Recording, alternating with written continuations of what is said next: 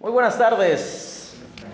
La vez pasada tiene un poquito más de un mes que estuvimos por aquí y hablábamos sobre el asunto de la mayordomía y explicábamos que mayordomía no es otra cosa más que administrar apropiadamente todo lo que Dios nos ha dado. Decíamos nuestro tiempo, eh, todos los talentos que, con los que Dios te ha dado, tus dones, diferentes cuestiones que Dios ha puesto a tu alrededor, tus posesiones que eh, tiene que ver con la forma en la cual Dios nos ha bendecido y nos ha dado la oportunidad y el privilegio de poder involucrarnos en su obra. Abre tu Biblia allí en el libro de Romanos capítulo 13, versículos 7 y 8. Y vamos a hacer lectura allí, dice de la siguiente manera la palabra de Dios, Romanos capítulo 13, versículos 7 y 8.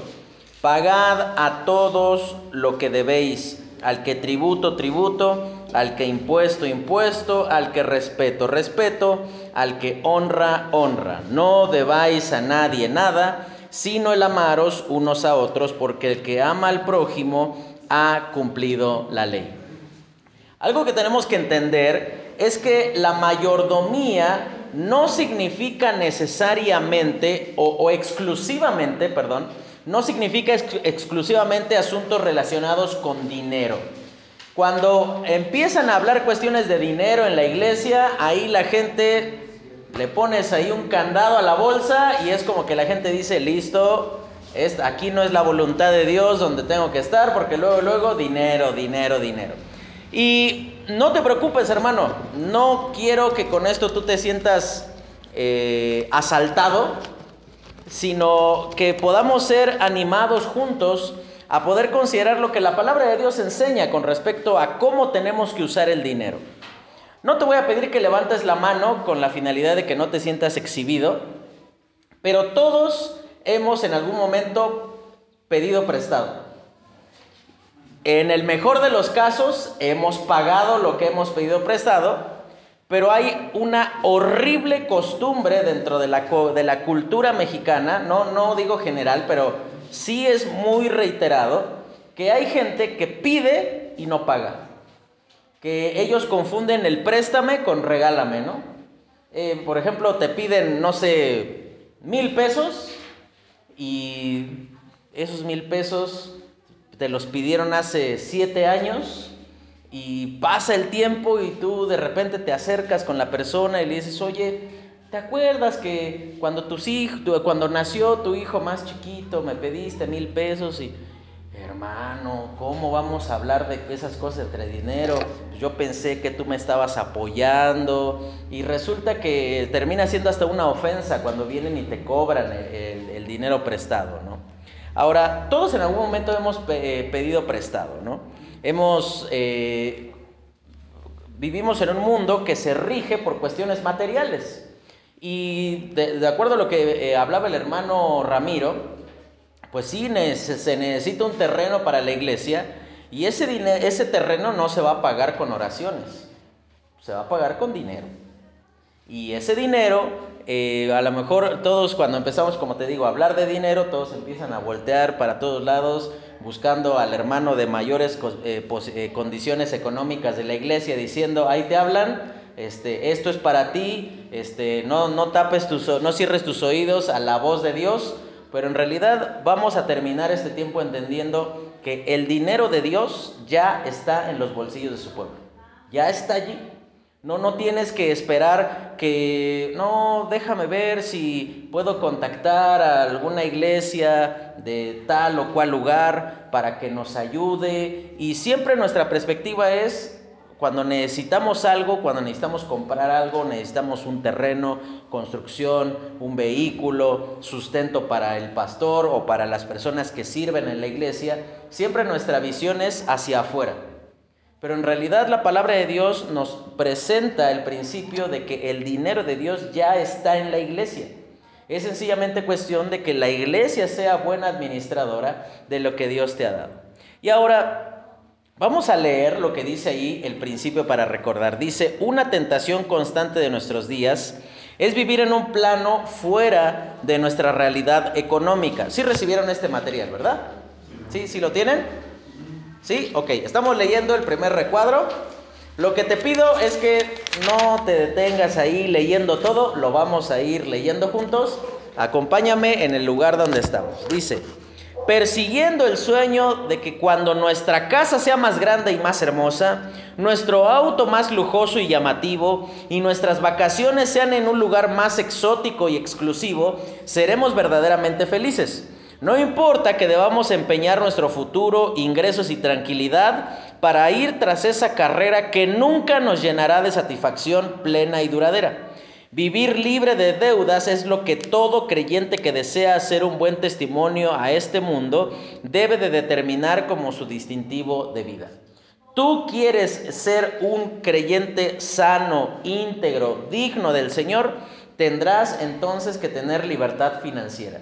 Y, antes de que tú generes conceptos equivocados en tu mente, no nos estamos refiriendo a... Esto no es solamente para las personas que tienen mucho dinero.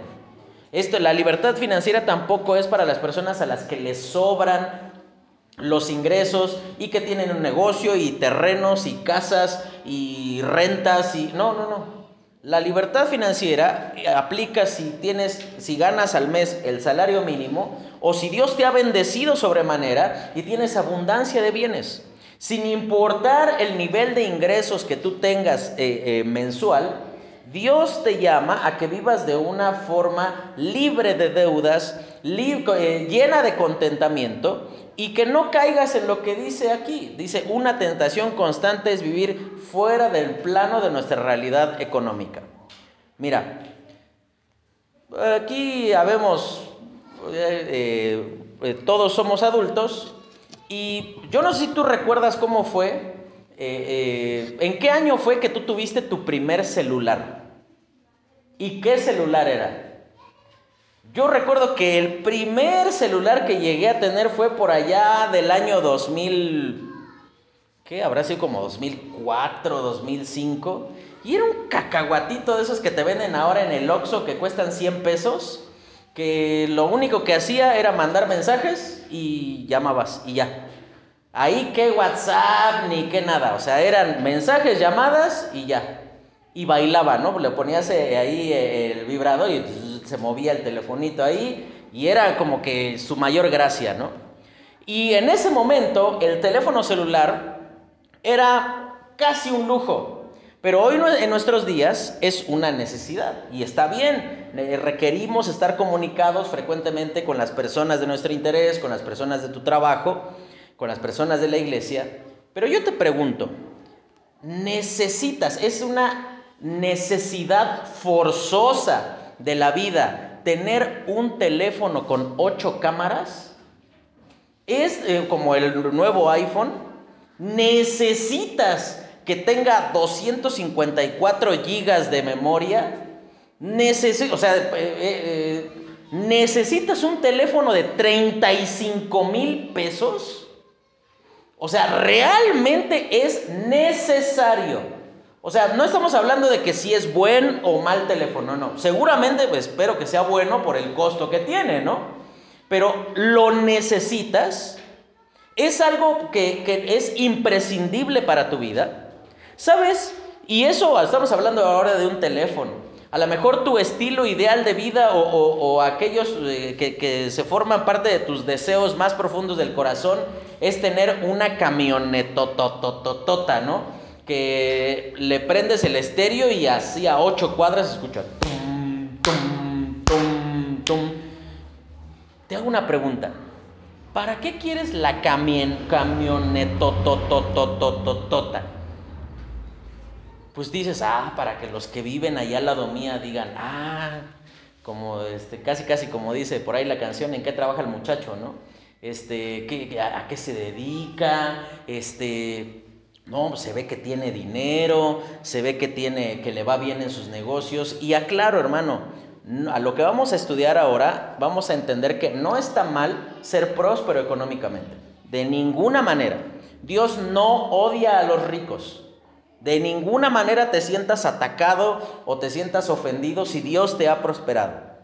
El asunto es que en muchas ocasiones, en ese camino de ser prosperado, sacrificamos muchas cosas que Dios puso primero en aquellas cosas que debemos de valorar. No, no las puso después. Puso a lo mejor tú en tu camino de prosperar económicamente sacrificaste tu familia, sacrificaste tu salud, sacrificaste tus buenas relaciones con personas y a lo mejor engañaste personas con tal de prosperar económicamente, a lo mejor hiciste negocios un tanto turbios con, con tal de ganar un poco más. Y todo eso lo hiciste con tal de tener, de tener, de avanzar, de crecer y de crecer. Pero ¿cuál fue el costo? Tu testimonio, tu familia. Sí, eres súper próspero económicamente, pero tus hijos ni se acuerdan de ti si no es por la fotito que está ahí en la sala de tu casa. Sí, súper próspero económicamente, pero de, engañador y de ladrón no te bajan ahí tus clientes y tus proveedores por todos los, los, los movimientos raros que has hecho para con ellos.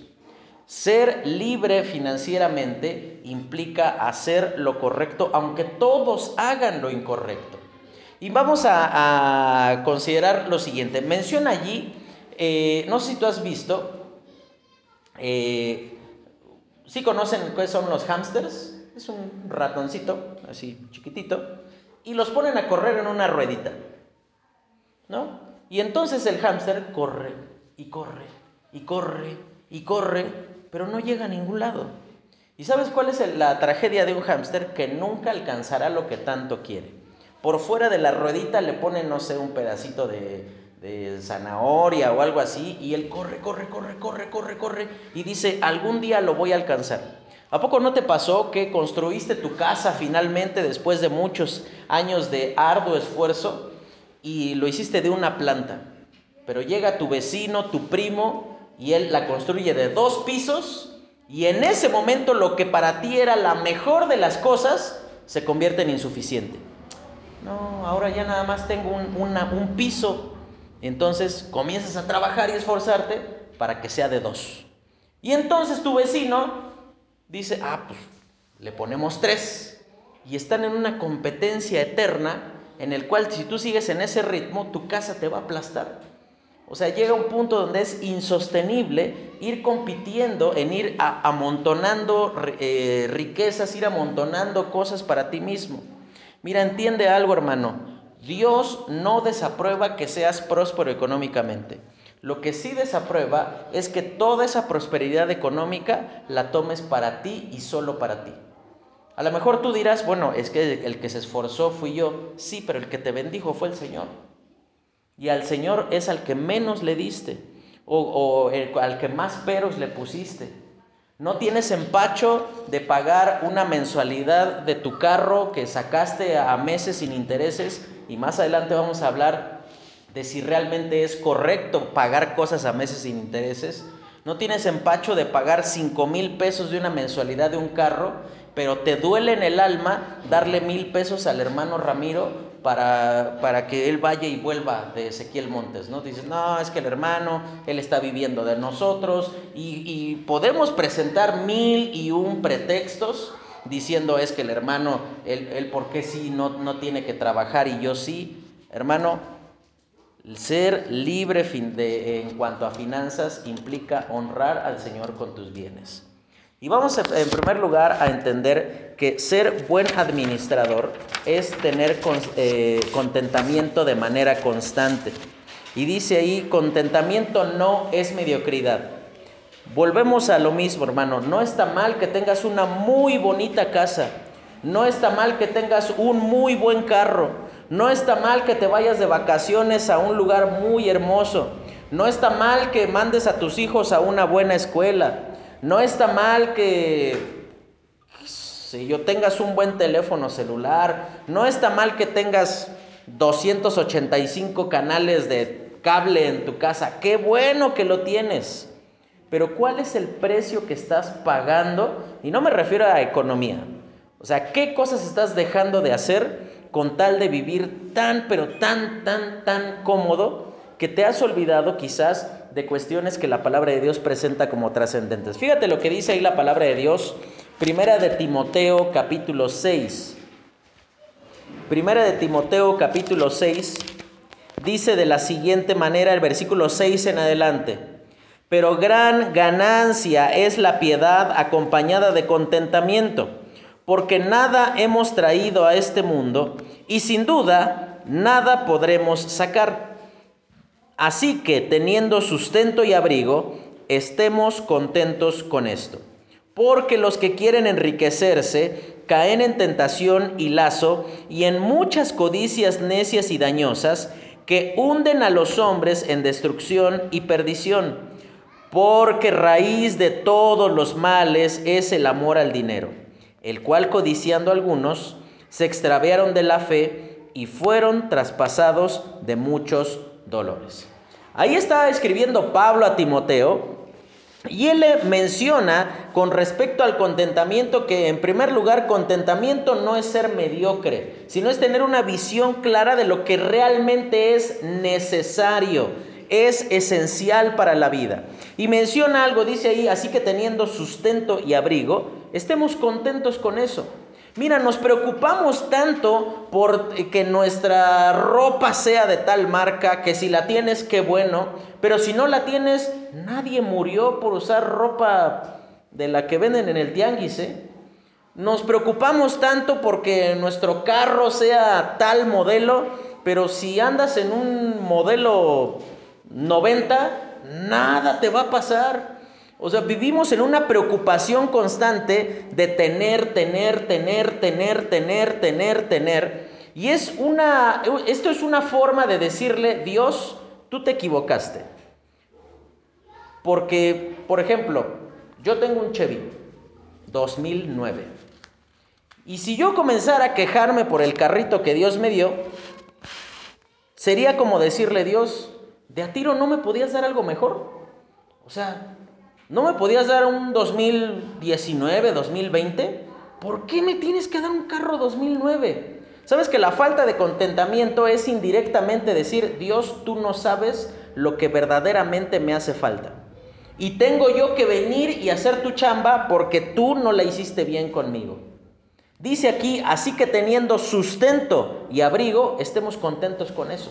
El sustento que habla Pablo aquí hace referencia a lo esencial para mantener la vida. La comida, que a lo mejor tengas energía en tu casa, que tengas ah, este, agua potable, que tengas los servicios esenciales para vivir. Y no, no es esencial tener eh, cable satelital. Tampoco es esencial para la vida este, tener una conexión de internet de 25 gigabytes de velocidad. No, no es esencial para la vida. Son cosas buenas, que, qué padre que lo tienes, pero a veces nosotros le tiramos tan alto que terminamos ahorcándonos a nosotros mismos en cuanto a nuestra realidad económica. Ahorita vamos a hacer un ejemplo, para eso está esta hojita aquí, y vamos a darnos cuenta cómo perdemos el dinero en formas innecesarias.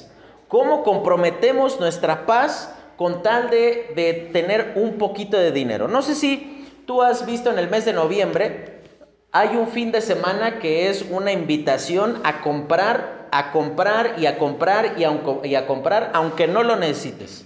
Se llama el buen fin. Y que 30, 50, 60% de descuento según este, sobre esto. Y es bien interesante que tú ves que llega noviembre y la gente empieza a comprar, ¿no? Pero se les atraviesa Navidad, se les atraviesan los reyes y los mismos que viste haciendo fila en la tienda para comprar son los mismos que después ves en el Monte de Piedad formados para ir a empeñar para seguir pagando esa tele. ¿Te das cuenta? Esa falta de contentamiento, piensa en esto, ¿de verdad hace falta una televisión que sea de pared a pared en tu casa? ¿De verdad te hace falta? ¿De verdad hace falta eh, tener las cosas más exclusivas y más, eh, más eh, elegantes de este mundo? No, no te hacen falta. No estoy diciendo que es malo tenerlas, no estoy diciendo que es pecado. Pero sabes que en ese camino de cada vez tener, acumular y acumular y acumular, estás cayendo en lo que dice aquí, raíz de todos los males es el amor al dinero. Y te preocupas tanto por el dinero que tienes y comienzas a hacer ahí todas tus, planificaciones diciendo, y, como dice en el libro de Santiago, voy a, el, es, el próximo año voy a hacer esto y voy a obtener tanto de ganancia y eso lo voy a invertir acá y entonces esa ganancia la voy a reinvertir en otro lado. Y ahí dice el libro de Santiago, dice, cuando no sabéis qué será de tu vida mañana. No está mal planificar. De hecho, ahorita vamos a hacer un presupuesto. Pero lo que está mal es sacar a Dios de tu plan, sacar a Dios de tus prioridades. Y ese es el, contentamiento, eh, la falta de contentamiento, perdón, indica que sacaste a Dios de tus prioridades, que, que le diste a Dios lo que te sobraba. Cuando el Señor Jesucristo estaba ahí en un día donde llegaban los ricos y daban sus ofrendas, dice que ellos llegaban y daban muchísimo. Pero dice que les da, que ellos daban lo que les sobraba. Pero llega una viuda y dice que da la moneda más pequeña. Es como si, si todavía llegas a encontrar por ahí una moneda de 10 centavos.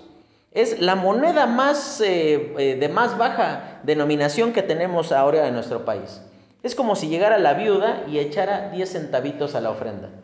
Y entonces el señalamiento del Señor Jesucristo, ¿cuál fue? Esta mujer dio más que todos ellos. Y uno diría, no Jesús, o sea, a lo mejor tú no eres muy bueno en matemáticas porque pues 10 centavos no es más que cientos de miles de pesos. Pero aquí lo que dice el Señor Jesucristo, ella dio todo lo que tenía. Ella dio todo su sustento. Entiende algo, hermano, una marca de espiritualidad verdadera es que tú das, que no retienes todas las cosas para ti mismo, Ahora, el resultado de no tener contentamiento, eh, fíjate lo que dice el libro de Proverbios capítulo 1, versículo 19. Proverbios 1, 19 dice de la siguiente manera.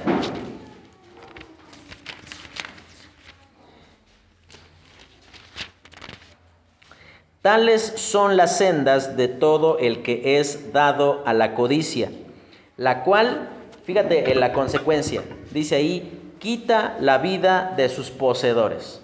Acuérdate, acuérdate en tus primeros días cuando apenas estabas comenzando a tener alguna fuente de ingreso. Tu preocupación cuál era en ese momento? Tener, ¿no? Que, me, que, me, pague más mi patrón o que mi negocio produzca más o que me vaya muy bien en tal o cual oportunidad para, para tener mayores ingresos. Creciste, te comenzaron a pagar más y más y más. Y después cuando ya estabas en una situación totalmente diferente económicamente hablando, ahora ¿cuál es tu preocupación? No perder lo que tienes. Sabes que la falta de contentamiento lo que manifiesta es que la codicia va a acabar con tu vida.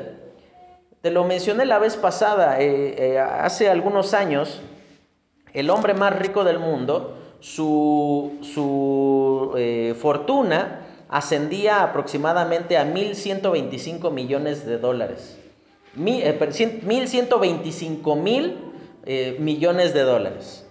Y sabes que este hombre decía, le preguntaban, oye, ¿qué te faltó hacer en la vida? ¿Y sabes cuál fue su respuesta? A lo mejor tú imaginarías estar más con mis hijos, este, disfrutar más la vida, irme más de vacaciones. ¿no? ¿Sabes cuál fue su respuesta? Tener un dólar más. Y tú dices, ¿cómo? O sea, si tú eres el más rico, o sea, lejos está el que es más rico que tú, pero tú dices que te faltó un dólar más. Mira, la falta de contentamiento no es cuestión de que tú digas, no, mira, yo nada más espero tener un puesto mejor en mi trabajo y ahí ya voy a estar contento. Te lo aseguro, hermano, que si tu finalidad en la vida es tener un mejor empleo, tener un mejor negocio, pero tu satisfacción no está en Dios, ni siquiera siendo el dueño del negocio vas a estar en paz. Ni siquiera prosperando increíblemente tu negocio vas a, sentirte satisfecho. Porque la falta de contentamiento no es una cuestión de cantidad, sino es una cuestión de la condición del corazón. Un corazón ingrato ante el Señor, diciendo, Dios, tú te equivocaste, tú no me has dado. Y fíjate, la falta de contentamiento apunta directamente al orgullo del corazón, porque tú le estás diciendo a Dios, Dios tú te equivocaste en darme lo que verdaderamente me merezco. Yo debería de tener una casa y ponle ahí la ubicación que más te agrade. Yo debería de tener tal carro, yo debería de tener tanto de dinero en el banco, yo debería de tener vacaciones en tal lugar, yo debería de tener eh, un cuerpo de esta manera, yo debería tener esto, esto, esto, esto. Sabes que cuando tú no estás contento con lo que Dios te ha dado, indirectamente tú le estás diciendo a Dios, Dios tú no sabes dirigir mi vida, tú no sabes lo que verdaderamente yo necesito. En segundo lugar, ser buen administrador es huir de cualquier tipo de endeudamiento. En primer lugar, tenemos que entender que las deudas demuestran que no tenemos una fe real. ¿A qué nos referimos con que no tenemos una fe real? Fíjate, acompáñame al libro de Hebreos capítulo 13 y vamos a leer allí un texto que es muy interesante, Hebreos 13, versículo 5. Dice de la siguiente manera, sean vuestras costumbres sin avaricia contentos con lo que tenéis ahora. Porque Él dijo, no te desampararé ni te dejaré, versículo 6, de manera que podemos decir confiadamente, el Señor es mi ayudador, no temeré lo que me pueda hacer el hombre. Y en primer lugar tienes que entender algo allí. Ahí vamos a, comenzar a, pensar en las partes de este texto. Versículo 5 dice, sean vuestras costumbres sin avaricia. ¿Cómo definirías tú una costumbre?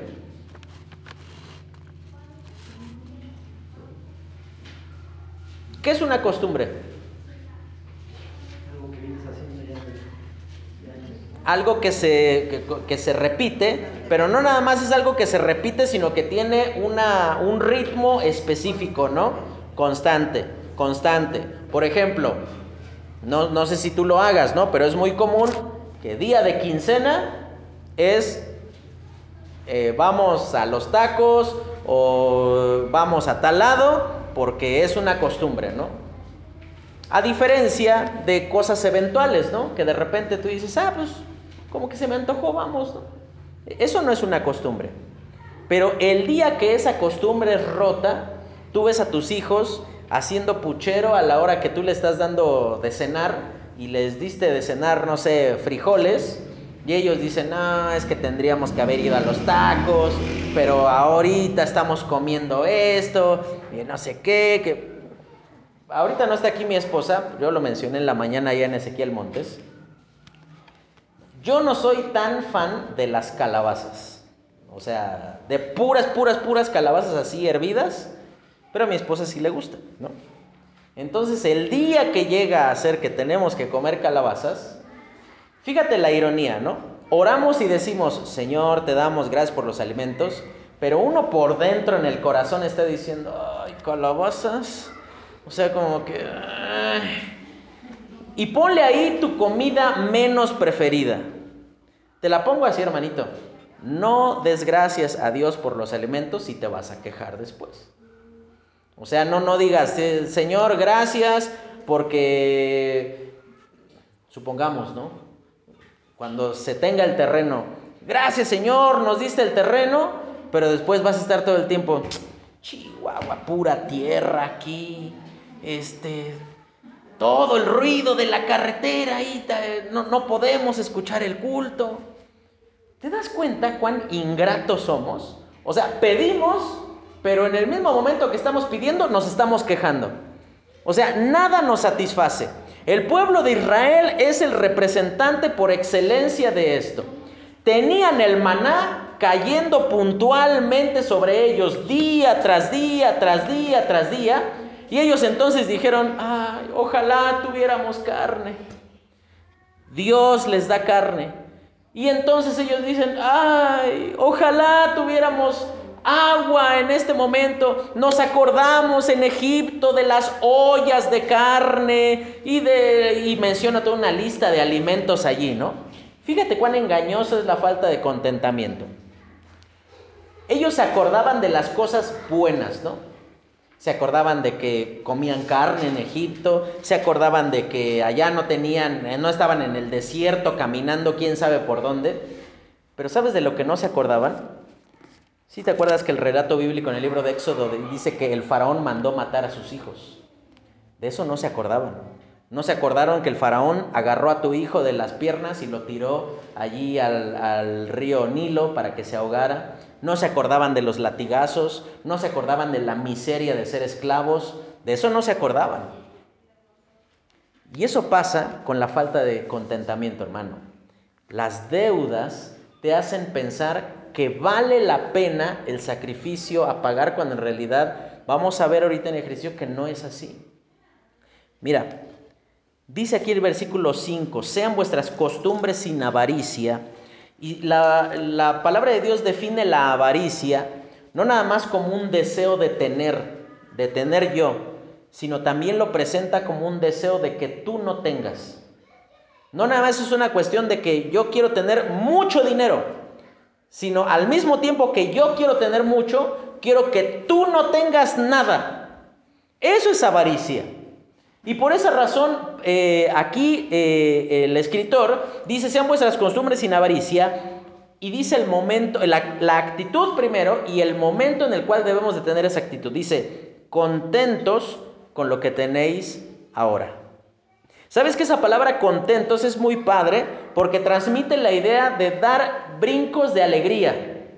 Diciendo, contentos, pero dice algo allí importante, con lo que tenéis ahora ahora, en este preciso momento, ahorita, ahorita, ahorita, no, no lo que vas a tener después. No como los niños cuando va a ser su cumpleaños y empiezan a avisarte un mes o dos meses antes diciendo, faltan tantos días para tu cumpleaños. Y su felicidad en dónde se encuentra? En que allá adelante van a tener una fiesta, van a tener un regalo, van a tener un pastel, van a tener muchas atenciones, ¿no?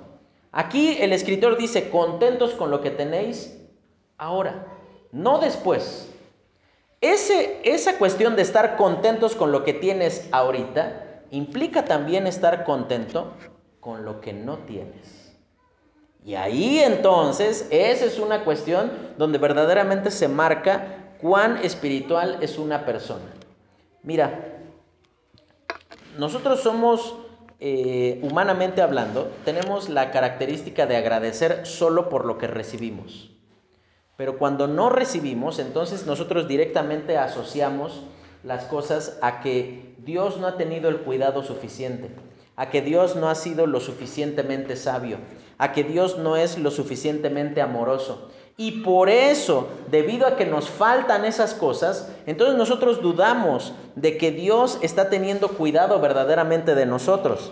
Ahora, es hermosa la forma en la cual termina el texto, porque dice ahí, porque Él dijo, hablando de quién, pues del Señor, de Dios, dice, Él dijo, no te desampararé ni te dejaré.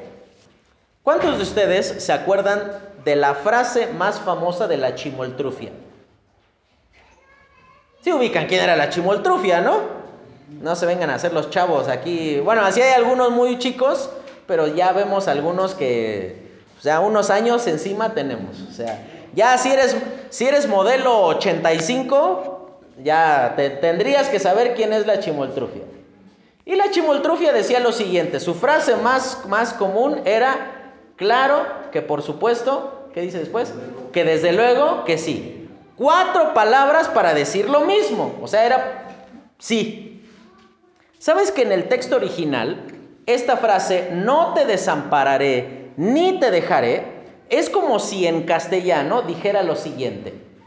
No, de ninguna manera, por ninguna circunstancia, bajo ningún punto de vista, por ningún motivo, no, no te dejaré ni te desampararé. Siete veces. Piensa en esto. Si Dios te dice algo, ¿cuántas veces necesitas que te lo diga? Pues una, ¿no?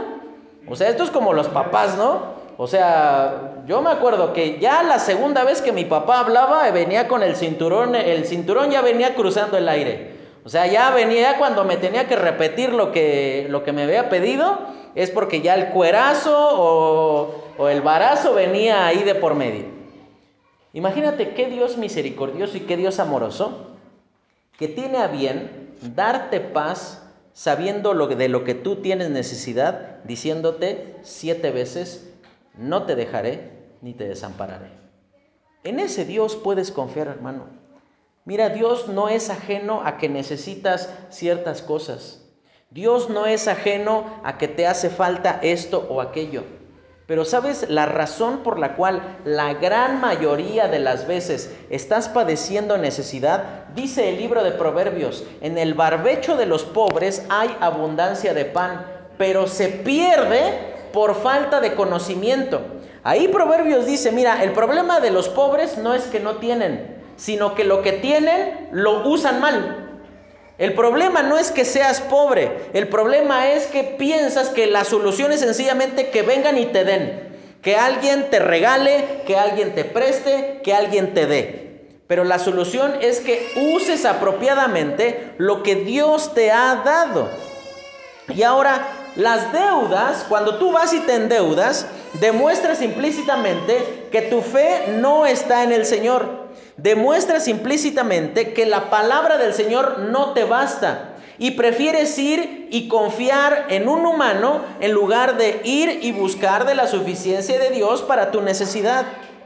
Y entonces también una de las cuestiones que más dañan la economía, no nada más es cuando nosotros vamos directamente y pedimos prestado, y de esas veces en las cuales, mira, vamos a hacer ahí un ejemplo. ¿Cómo cuánto crees que ande costando un teléfono celular así de mediano precio ahorita, en, este, en estos días? ¿Cómo cuánto? ¿Cómo?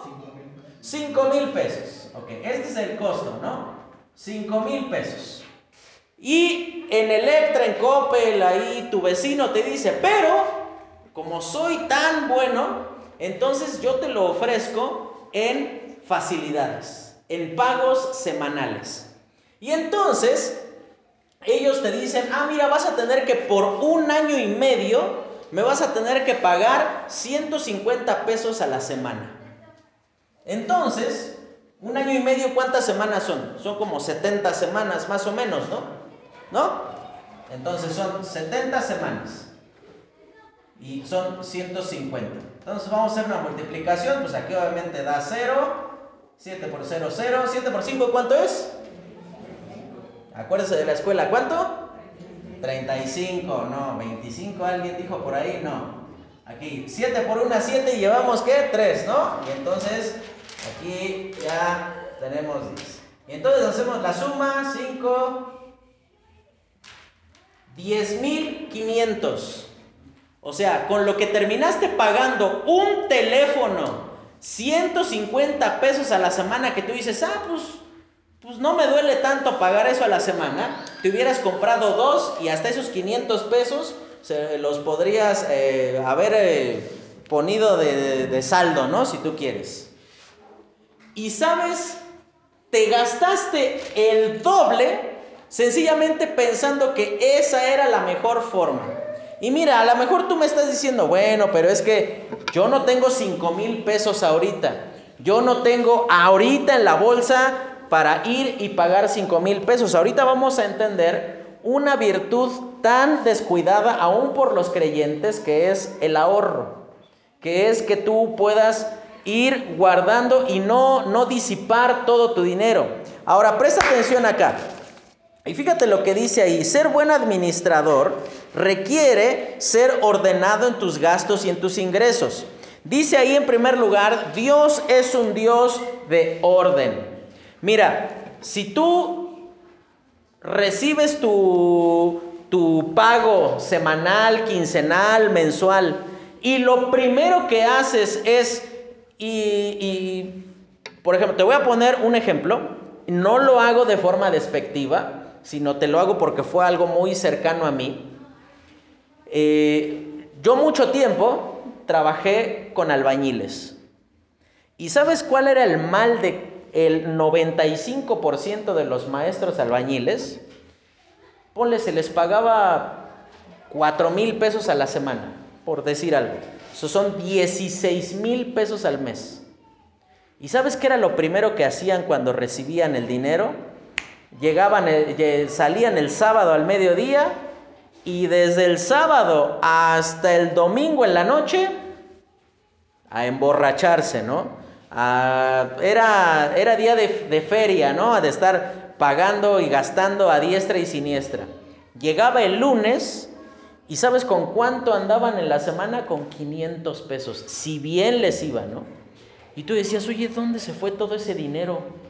Y, tú, y ellos comenzaban a hacer este, memoria. Ah, no, pues es que le invité a el vecino, eh, le, le, dije que le regalé mil pesos a alguien que iba pasando porque estaba ya bien borracho. Y terminan disipando el dinero, haciéndolo perdedizo. Mira, hermano, ser buen administrador requiere ser ordenado en tus gastos y en tus ingresos. Pero no nada más eso, sino es una cuestión de que tú hagas un presupuesto apropiado en donde tú consideres tus ingresos, pero también tus capacidades. Mira, vamos a hacer un ejemplo ahorita. ¿Cuánto es el salario aproximado de una persona común y corriente aquí en Tolima? 1200 a la semana. O sea, serían 4800 pesos al mes, ¿no? ¿Sí es eso o es un poquito más alto? ¿Sí? Vamos a ponerle 5 mil pesos al mes, ¿no? Entonces vamos a hacerlo así. Al mes gano 5 mil. Vamos a poner aquí, es un ingreso total, ¿no? Ahora, recibes tu pago, imagínate que te pagan cada mes, cada último día de mes te pagan. ¿Cuál sería entonces el primer gasto que tú te ocuparías de cubrir?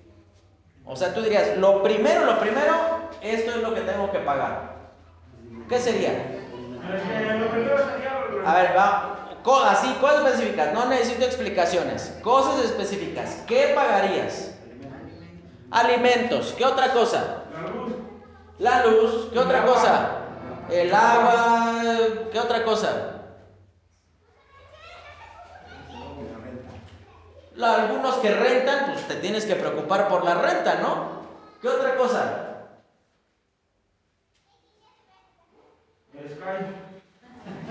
Vamos a poner los servicios en general, ¿no? Y en los servicios está agua, luz, internet, gas, este, y si tienes ahí algún otro tipo de servicio, ya está ahí incluido.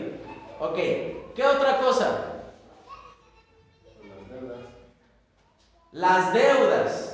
O sea, deudas como cuáles. Eso es importante definir qué tipos de deudas.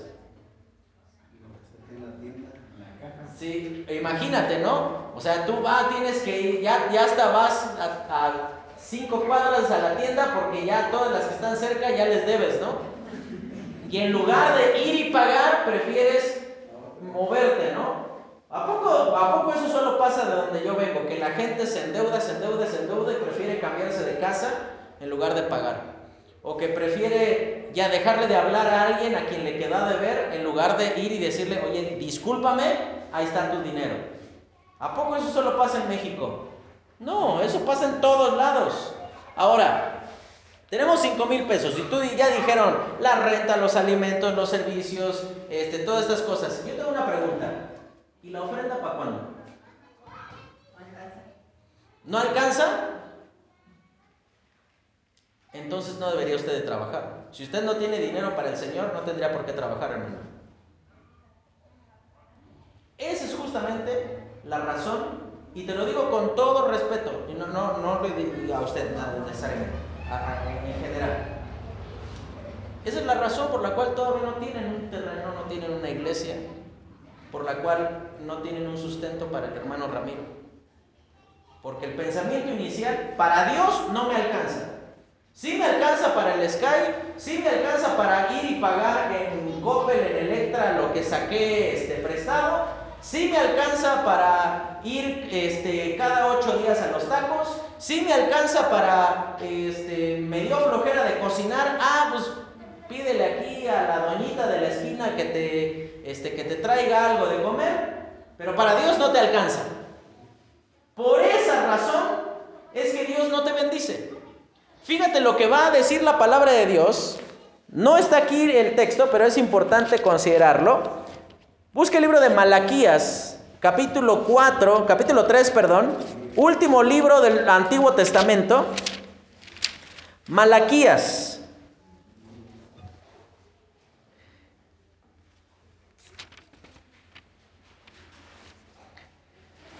Versículo, capítulo 3, versículo 7. Desde los días de vuestros padres os habéis apartado de mis leyes y no las guardasteis. Volveos a mí y yo me volveré a vosotros, dice Jehová de los ejércitos.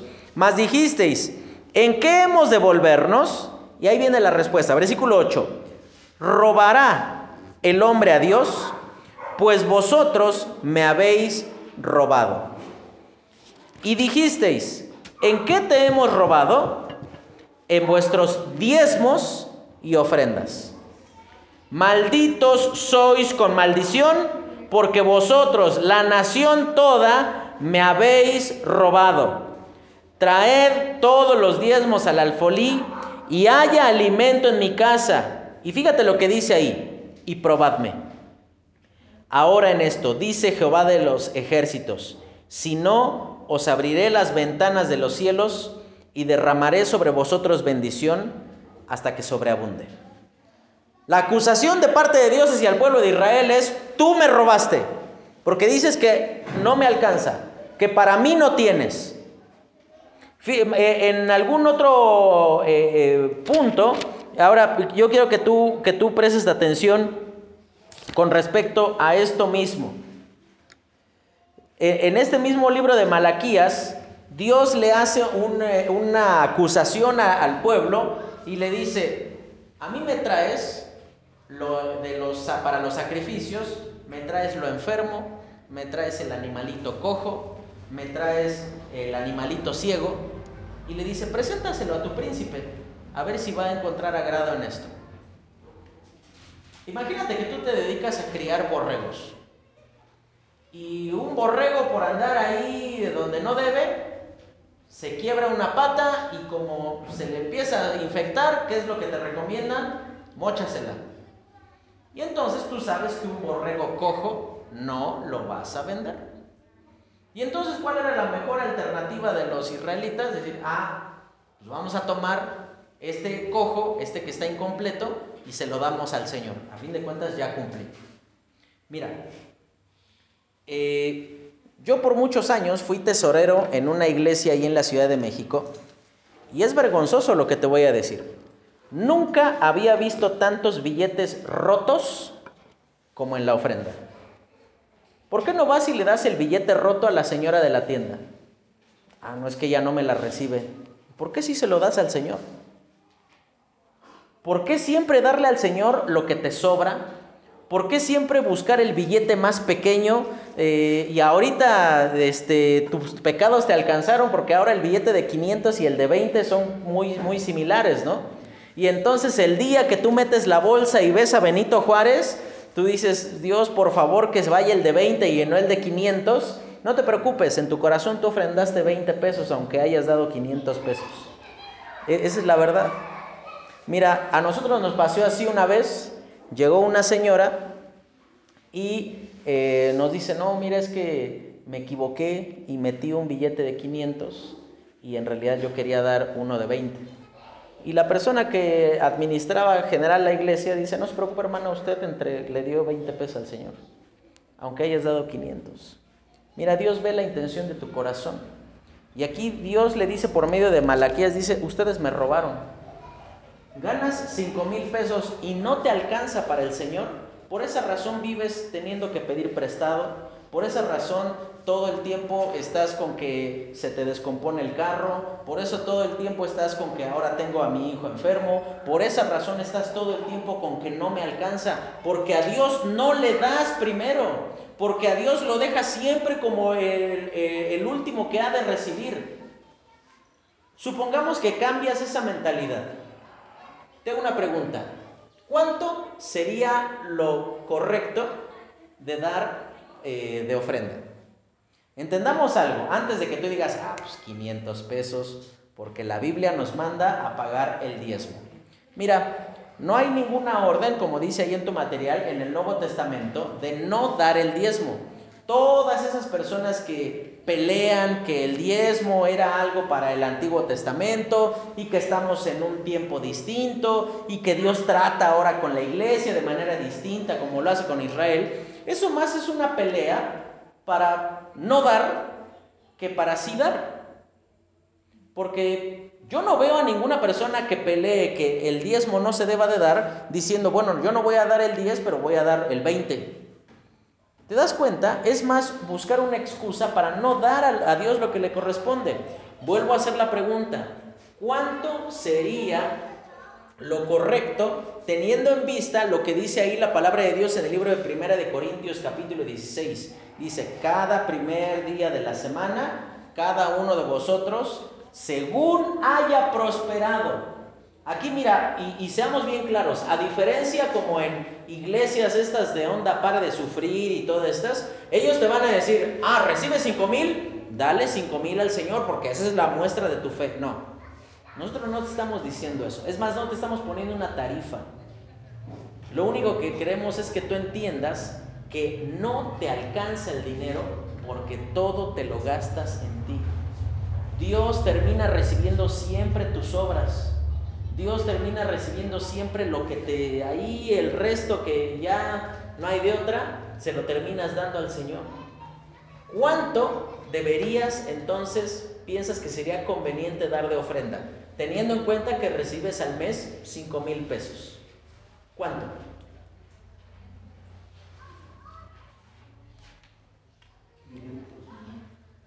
500. ¿Están todos de acuerdo que sean, que sean 500 pesos? Tal vez 800. Mira, aclaro, ¿eh? Si, tú, si usted hermano decide dar 500 pesos, no está pecando. Si decides dar más, tampoco estás pecando de soberbia diciendo, ah, yo doy más que el hermano. No. Sencillamente es entender, mira, algunos dicen, no, es que mi trabajo no da para tanto. Bueno, si Dios no te hubiera dado ese trabajo, no tendrías ni siquiera esos 5 mil pesos. Si Dios no te hubiera dado la salud para que vayas a trabajar, tampoco tendrías esos 5 mil pesos. Vamos a poner el punto medio entre las, dos opiniones que escuchamos. Vamos a poner 600, ¿no? Vamos a, a tirarle ahí. Entonces, lo primero que tú tienes que ahí tener en consideración, ¿cuánto te queda entonces? Y ahora, te quedan 4.400, pero vamos a poner aquí 4.400, ¿no? Ahora, esos 600, tú los puedes dividir entre semanas al mes y pues sería entonces que des 150 pesos al mes, ¿no? O sea, 150 cada semana, diga la semana, perdón, 150 a la semana, pues ya, ahí. Aclaro, no te estamos poniendo ninguna tarifa.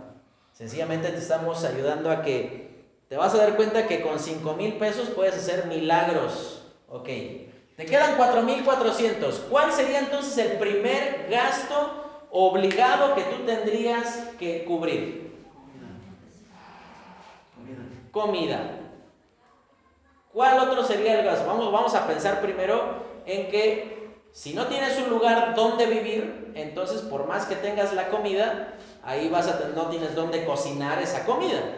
Entonces, una renta sería, en caso de que tú pagues una renta, sería el gasto inmediato que tú deberías de considerar. ¿Cuánto más o menos una renta promedio aquí en Tolimán anda?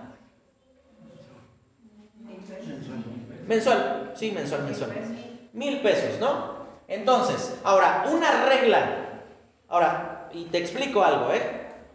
Yo soy contador, no te estoy dando mis opiniones de como cristiano. Ahorita tú entiéndeme como contador. Nunca, nunca, nunca la renta tiene que exceder el 40% de tus ingresos. Si está más alto de tus ingresos, del 40%, tendrías que buscar tú una opción más económica. Por ejemplo, si estos 4.400 yo tengo que pagar una renta de, no sé, 2.500 pesos, estoy en el hoyo. Estoy ya yéndome muy, muy, muy por encima de mis posibilidades. Entonces, lo primero que tú presupuestas aquí es una renta, ¿no? Y dicen entonces que es, ¿cuánto? ¿Mil pesos? Sí, imagínate que te toque un carero que te diga, yo te cobro 1200, ¿no? Vamos a pensar, ¿no? 1200. ¿Cuánto te queda? 3200, ¿no? Ok. ¿Cuánto te gastas en, pero como bien dice el hermano, en comida?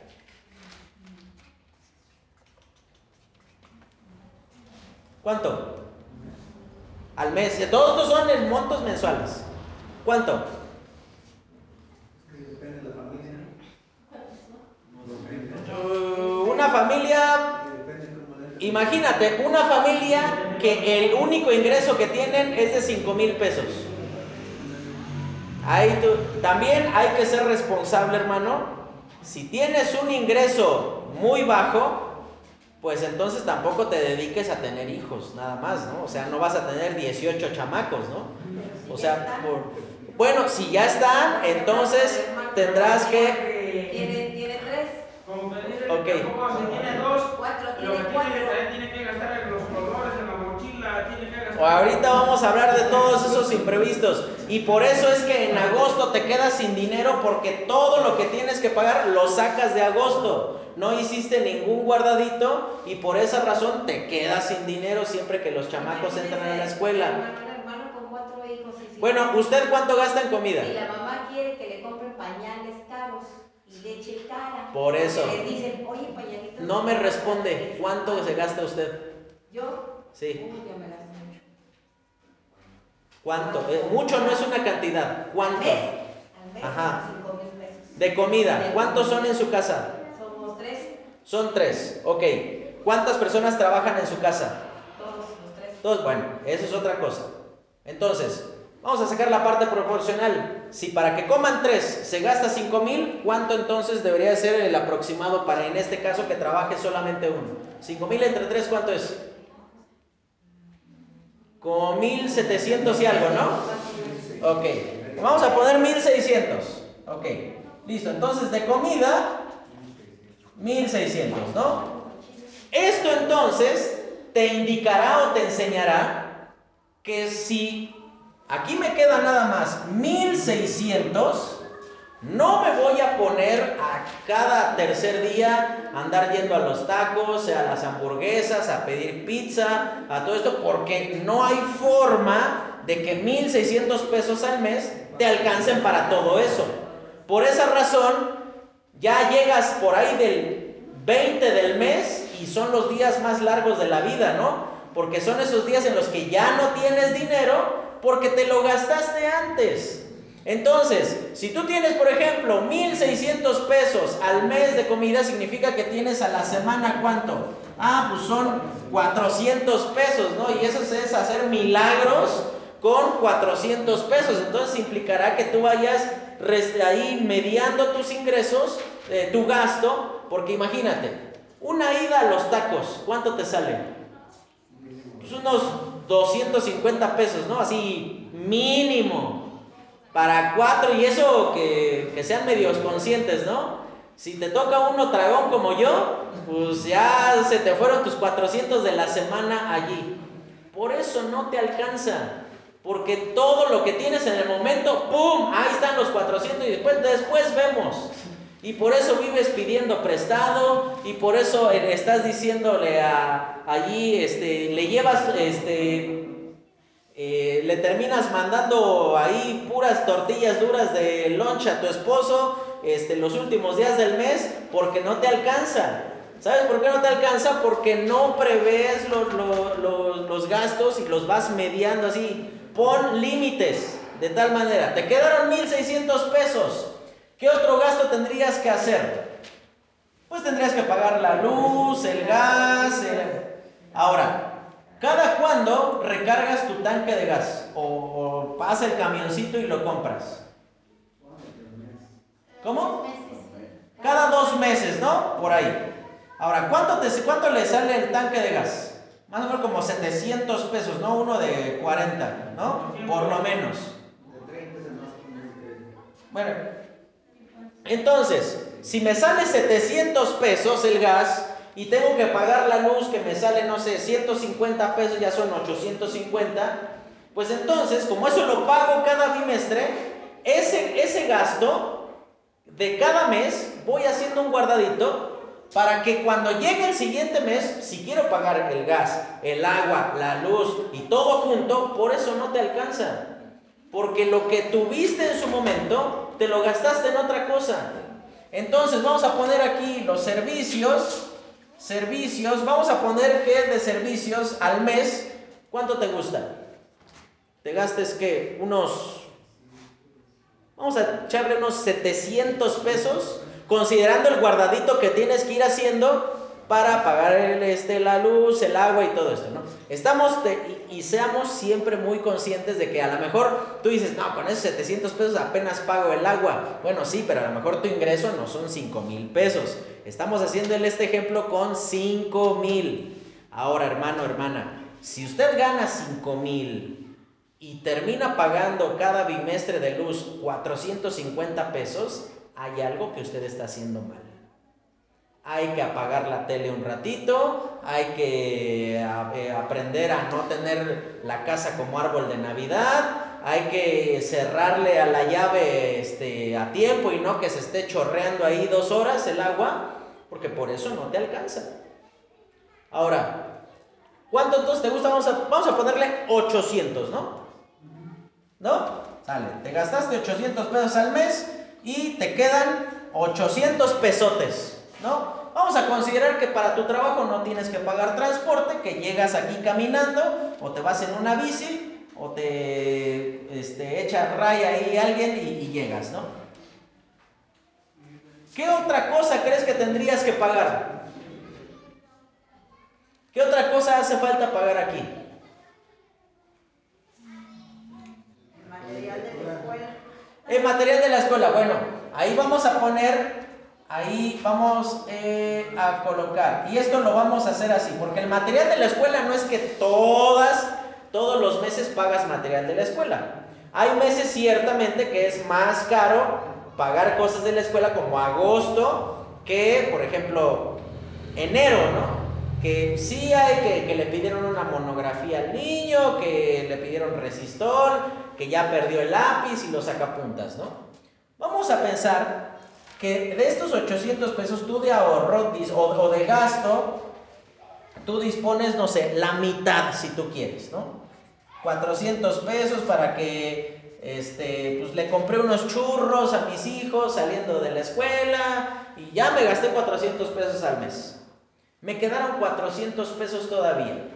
¿Sabes esto cómo se llama? Algunos dirían milagro, ¿no? Sí, sí, es un milagro que te quede dinero ganando 5 mil pesos. Es un ahorro. Tú dirías, ¿y qué voy a hacer con, con 400 pesos? No los tenías antes. O sea, siempre gastos que puedas evitar son siempre una utilidad, son una ganancia. Ahora, si tú multiplicas estos 400 pesos por los 12 meses que tiene el año, ¿cuánto dinero tienes allí? 4.800 pesos. Mira, esos 4.800 que, te, que los obtuviste de midiendo tus ingresos, de no despilfarrar así por como cae el dinero, sino gastar medianamente, equivale casi al ingreso de un mes. Y mira, ofrendaste, pagaste la renta, pagaste la comida, pagaste los servicios, le compraste churros a tu hijo y encima te quedó algo para el ahorro. Y mira, tú dirás, ¿y con 4.800 pesos qué voy a hacer? O sea, qué gran ganancia pueden ser 4.800 pesos. ¿No crees que te podrían servir para pagar los útiles de tu hijo, para de repente comprarle zapatos, para de repente que ya no le queda la ropita, comprarle algo? Mira, yo sé que la situación económica es muy difícil para todos. No nada más para ti, no nada más para mí, para todos.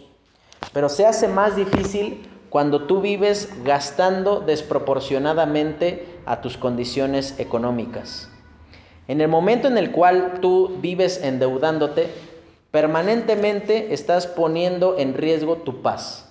Porque imagínate, Tú dices, no, yo con 5 mil pesos no vivo, entonces voy y pido prestado a Coppel.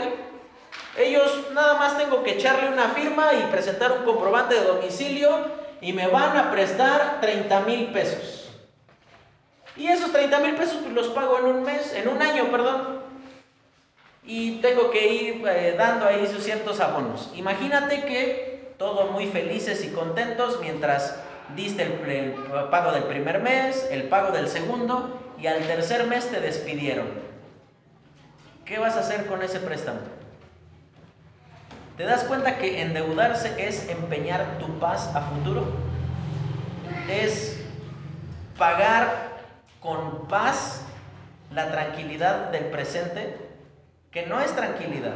Es una cuestión que aprendas a vivir de acuerdo a tu realidad económica. Si ganas 5 mil pesos, no puedes estar pagando una renta de más de esto. No, no, no tendrías que estar gastando, no sé, en servicios 1500 pesos. A lo mejor tú estás diciendo, bueno, aquí con esto apenas pago el agua, la luz y ya no me alcanzó para el cable, como decía ahí nuestro amigo, ya no alcanzó para el Sky. Pues ni modo, no alcanzó. Es pagar lo esencial. No es comprometerte allí con respecto a tu futuro. Y mira hermano, ciertamente eh, a lo mejor esto suena muy irreal para ti o suena muy inútil de acuerdo a tus posibilidades. Pero tienes que entender que esa cuestión de ofrendar debería de ser colocada dentro de tus prioridades porque tú eres una prioridad para Dios. Él no te dio de lo que le sobra, Él no te dio ahí algo medio mal hecho, sino que piensa en esto. Dice la palabra de Dios en el libro de Romanos 8:32 que al que no escatimó ni aún a su propio Hijo, sino que lo entregó por todos nosotros, ¿cómo no nos dará también junto con Él todas las cosas? Dice en el libro de Malaquías, probadme. ¿Por qué no pruebas al Señor? ¿Por qué no le crees a lo que la palabra de Dios dice? Si la palabra de Dios dice, primero vengan, ofrenden y entonces yo les voy a bendecir, no tienes idea la manera en la cual Dios habrá de sorprenderte. No te alcanza, hermano, porque eres incrédulo, porque le das a Dios lo que te sobra, porque vienes a la iglesia a dormirte, porque vienes a sencillamente sentarte y esperar que bueno, que se termine y ya me ya me voy y cumplí con el Señor. No, si a eso vas a venir, mejor quédate en tu casa. O sea, no no tiene no tiene utilidad ni tiene propósito. Tienes que entender que el dinero de Dios, y entiende esto, el dinero no es para que el hermano Ramiro se compre la camioneta de sus sueños. No es para que el hermano Ramiro traiga una esclava que se va del lado de tan pesada que, que, que, se la compró. No. Es para comprar un terreno. Es para construir en ese terreno. Es para sustentar a las personas que Dios ha llamado a servirle.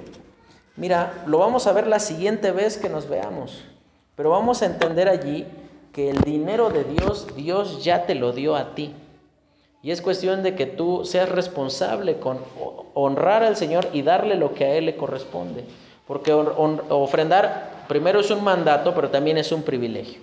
Vamos a orar y terminamos. Señor, te agradecemos por lo bueno que tú eres con nosotros, porque nos enseñas por tu palabra. Y te pedimos, Señor, que seas tú enseñándonos y ayudándonos a ser buenos administradores de lo que tú nos has dado. Te lo pedimos, Señor, en el nombre de Cristo Jesús. Amén.